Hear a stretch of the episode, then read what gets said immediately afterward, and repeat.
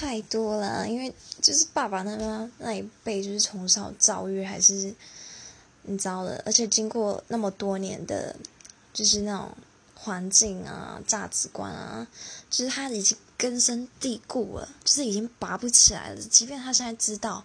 但他就会觉得这不是平不平等的问题，这就是你应该要做的。然后你就会觉得啊，这有一道沟。就拿煮饭问题好了，我我就不爱煮，然后我我我亲戚有时候就会问我妈说为什么不让我煮，